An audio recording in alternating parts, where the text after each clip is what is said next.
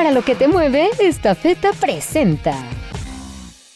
Bueno, pues vamos a, ver un tema, eh, Ciro, que nos ha preparado Andrea Meraz, eh, nuestra compañera aquí de Grupo Fórmula. Pues un tema que tiene que ver, pues otra vez, con el tema de la salud, con el tema del acceso a la salud, con el tema del cáncer y la dificultad que es poder tener, pues de repente un medicamento, quizá un diagnóstico a tiempo, que te permita un panorama de, oportunidad de vida, pero pues a veces es bien difícil entender por qué estos no se dan. Andrea, qué gusto, buenos días. Manuel, buenos días. Pues este caso es eh, de los que pueden ilustrar muy bien lo que es la falta de acceso a la salud oportuna, atención médica, insumos, medicamentos. Creo que engloba esta historia eh, todos estos elementos. Eh, comenzamos en junio de este año con una protesta en el Hospital Adolfo López Mateos de Liste, aquí a unos pasos de, del Grupo Fórmula, y ahí nos encontramos con Leticia y ella nos platicaba la, su historia con cáncer eh, de mama.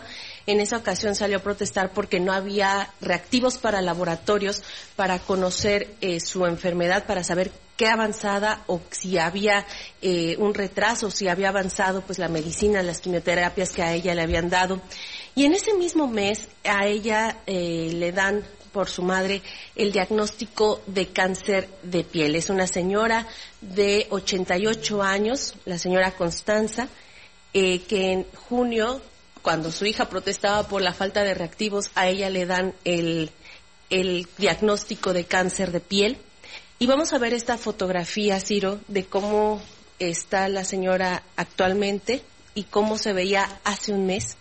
Uy, uy, ¿Y cómo avanzó el cáncer? Descríbelo, por pues favor. Pues esta foto que vemos del lado izquierdo fue tomada hace mes y medio, a finales de, de septiembre. Y ahí todavía en este proceso no le daban radioterapias. ¿Por qué no le daban radioterapias, Ciro? Porque se las hizo cansada el hospital. Tanto el Adolfo López Mateos como el ISTE 20 de noviembre no le daban respuesta, no le dieron ninguna, un medicamento, algún tratamiento eh, adicional para poder resolver su situación de cáncer de piel, lo que comenzó con una mancha de, eh, de su, en su ojo, se expandió hasta diciembre, que es lo que podemos ver. Qué, Prácticamente perdió el ojo, el tumor que tenía bajó hasta la garganta. Y es lo que platicábamos con Leticia es qué fue lo que pasó. Esto es lo que nos refirió. Cinco meses. En cinco meses cómo avanzó. En cinco meses cómo está. Y eso duele. De verdad que duele. Pero es muy difícil, muy difícil de que te ayuden, de que seas rápido. No sé si porque es una persona ya grande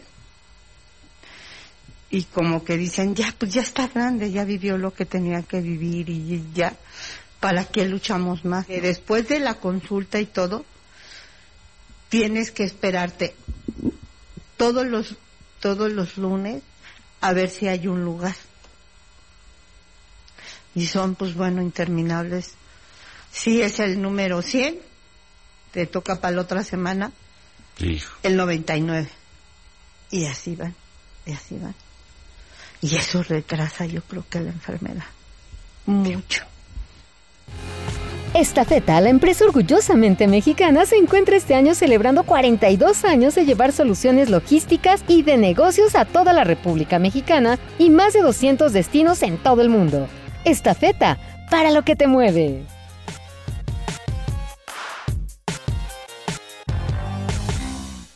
Desde el 23 de junio le habían dado este diagnóstico de carcinoma de piel le dan la cita en oncología hasta el 23 de septiembre, Ciro, la primera cita se la dan. Pero Leticia, con el cáncer de mama que padece, se movió, fue con los médicos y, e intentó hacer esta lucha de que a su madre le dieran la radioterapia a tiempo, porque era necesaria una radioterapia para que ese tumor no se expandiera, no perdiera el ojo, la pudieran operar y así avanzar en el tratamiento contra el cáncer. Situación que no pasó ya vimos en la imagen cómo está la señora Constanza. Hace un, en septiembre que platicamos con ella todavía tenía eh, más movilidad, todavía podía comunicarse un poco mejor y estas son las palabras que doña Constanza nos pudo decir. Uy, esta son, esto es de septiembre. Esta entrevista es la hicimos hace unos días. Ah, es reciente. Es unos días. No lo tenía, pero ya me avanzó con todo eso. Esta que estamos viendo. Esta es aquí a la vuelta. Sí, sí. En el 20 de Sí. noviembre. En el ISTE.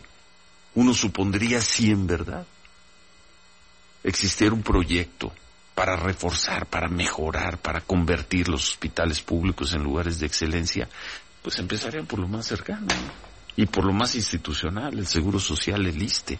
Es un hospital del ISTE, Así aquí es. a unos, en, 300 en una zona de muy fácil acceso, vengas de donde vengas. Correcto. ¿Sí? Y vean qué caso, el de esa señora.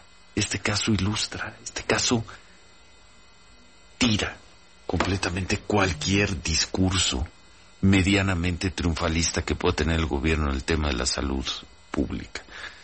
Y que el problema de esta señora es culpa de Carlos Salinas de Gortari, del ISTE cuando lo manejaba Cedillo, Calderón, Fox, Peña. Qué, qué tristeza. Y además, pues como el director de, del ISTE es cuate, es de los cuates, ¿Y es de los que obedecen ciegamente las instrucciones, pues ya lo, lo promovieron, Sí, sí, sí. lo mandaron a Nacional Financiera. Y ahora llega al ISTE otro cuate. Vamos a ver si ese cuate que llega al ISTE, el señor Centeno, Centeno. Brincando además, ido de puesto en puesto, porque los que dicen, yo no lo conozco, pues no funciona aquí, no funciona acá, no funciona acá, pues ahora vamos a ver si tampoco funciona el ISSSTE. Y ahí está el rostro de la señora. Híjole. Ese es el rostro de que vamos a tener hospitales como en Dinamarca.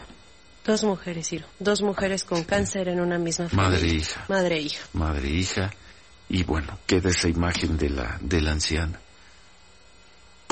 Algo se pudre en Dinamarca. Decía el clásico. Sí. Algo se pudre en Dinamarca. Y aquí tenés esa imagen, por favor. Y este es muy triste, ¿no? Entonces, Gracias, Andrea. Para lo que te mueve, esta feta presentó